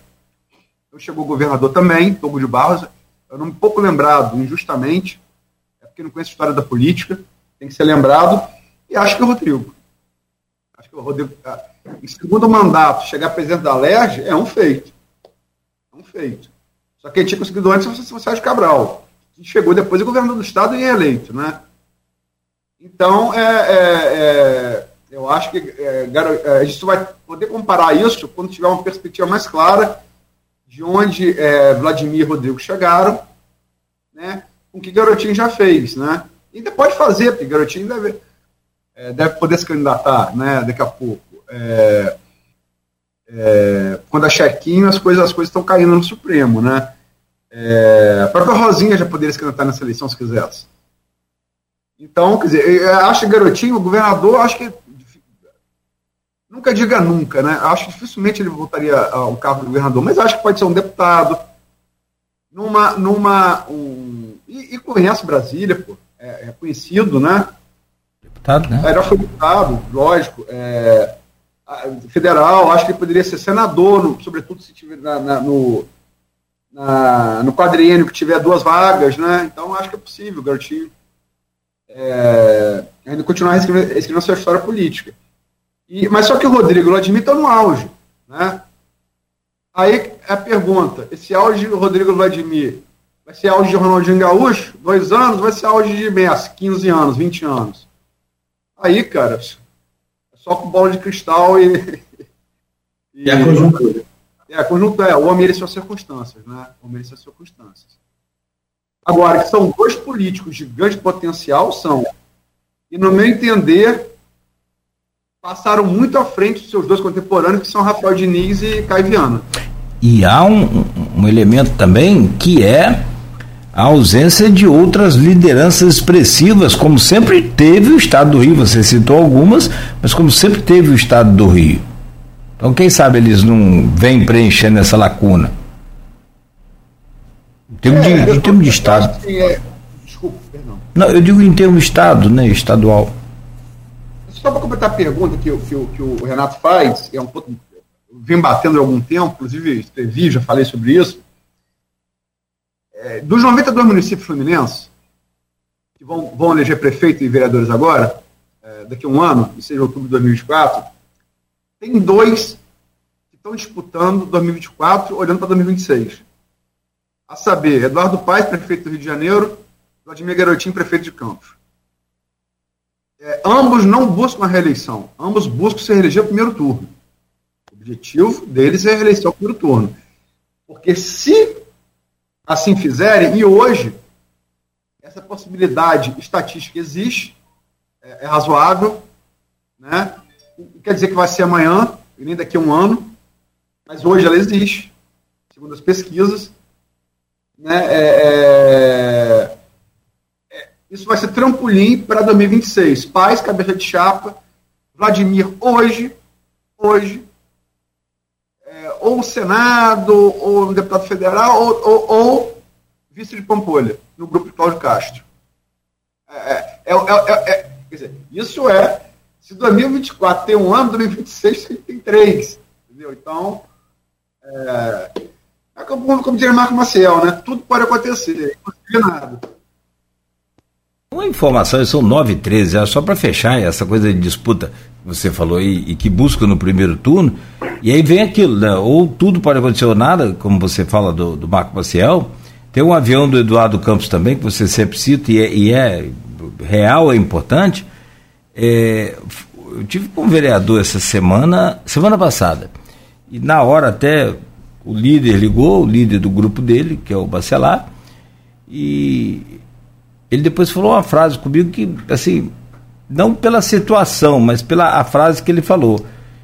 Há um esforço muito grande para a indicação do nome de Carla Machado para pré-candidatura aí na disputa eleitoral em Campos. Apesar de que você também, Aloysio, a gente já anunciou aqui, já é pacificado no Supremo, mas segundo ele, havia é, encontrado aí um, um, uma jurisprudência nesse caso. Eu não toquei o assunto adiante, encerramos por aí. Talvez, não sei se isso de fato acontece, se isso acontecer e pode ser esse ponto fora da curva, também não sei.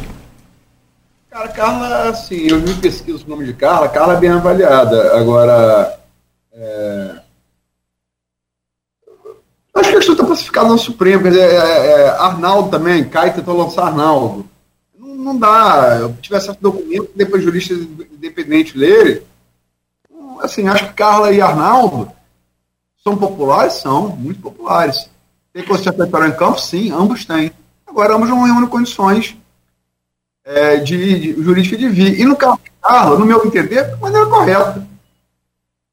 Você é candidato à eleição, reeleição no município vizinho, depois vai um terceiro no município. Isso não existe. Isso é escolhebação do sistema eleitoral. Né?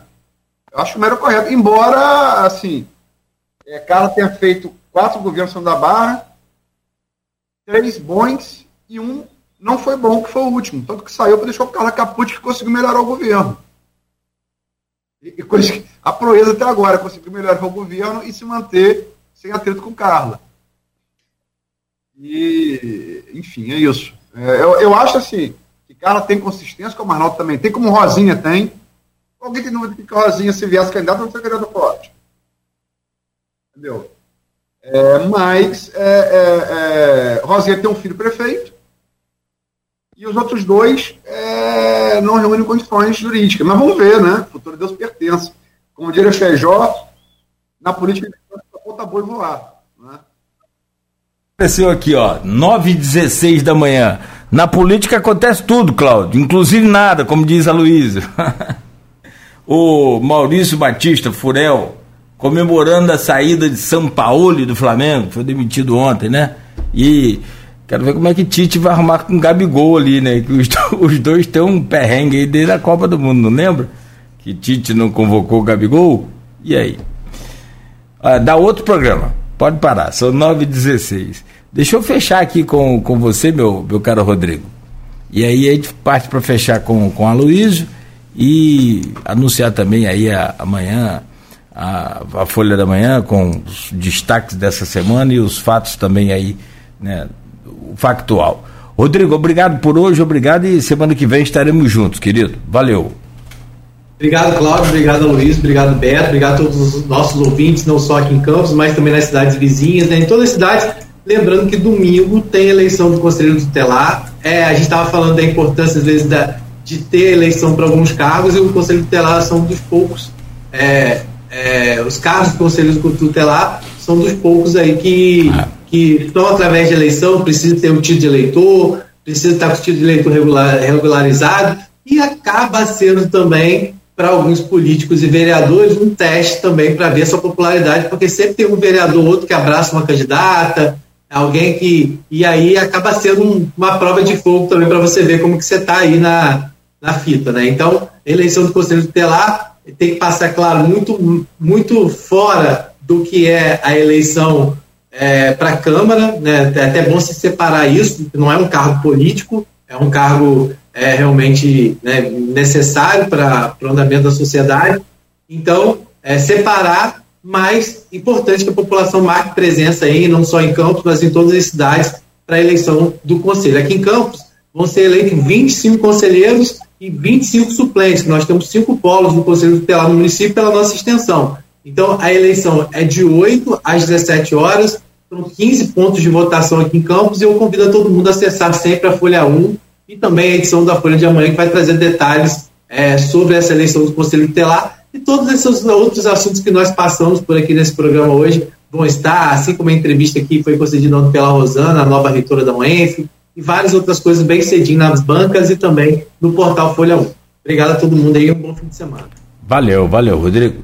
É, só lembrando, todo mundo pode votar, qualquer pessoa, qualquer eleitor brasileiro, como o Rodrigo disse, apto naturalmente, pode votar nesta eleição. E sobre a disputa que o Rodrigo falou, ontem o WhatsApp estava briga de foice no escuro, como diz a Luiz. vote fulano, daqui a pouco mensagem, ó, não vota mais em ninguém, vote quem você quiser, daqui a pouco vote em Bertano. Vamos lá, Luiz. É, como, você, como a Luiz fala, é, política em campos, ninguém morre de tédio, né? Pode ter tudo, menos tédio. Muito bem. Mas tédio não. Não é indicado para cardíaco, não. Não, é, não é. Tédio não vai ser. Tédio não. É, é, agradecer a semana, Nogueira. Vídeo bancada com você. Semana que vem é Rodrigo. Eu vou estar ausente do. Eu vou. Eu vou estar ausente. É, eu vou falar aqui. Eu vou. Eu vou. Eu, eu, em 2002, quando fez 100 anos de Sertões, né, que é o livro do Cris da Cunha que narra a Guerra de Canudos, a nossa maior guerra civil, eu fui é, com João Marcelo e Coloral. O Marcelo fazia foto com Coloral para dividir em direção, porque são 1.620 quilômetros, né? É, e a gente não confiava no João Marcelo na direção. É, e o pior, cara, ele só levou. Eu esqueci de levar CD e, e Coloral também. O João Marcelo levou coleção completa Marco Batista. Ele já passou 1.600 quilômetros do Marco Batista, cara. Dá vontade de enfiar o carro no poste. Porque não tem sinal de rádio lá, né? A maior parte não tem sinal de rádio, né? Ah, hoje em dia até que mais, não sei se tem 2008. Hoje em dia deve ter, né? Mas há 20 anos atrás, 21 anos atrás não tinha, né? Seu Cláudio Angel, que adora Mano Batista, ele ia adorar estar com vocês. Mas, enfim, é, é, fomos lá, fizemos um caderno, que foi, na época, patrocinado por todas as universidades de Campos. A gente fez palestras, eu, eu e o Marcelo, nas, nas, nas faculdades e tal. É um trabalho que eu me orgulho muito de ter feito. É, é um trabalho que foi citado no Observatório da Imprensa pelo Berto Dines, né? Enfim, eu quis dar Cunha falar como jornalista, correspondente do Estado de São Paulo, foi testemunha por lá do conflito, né? Nossa maior guerra civil, e eu tinha planejado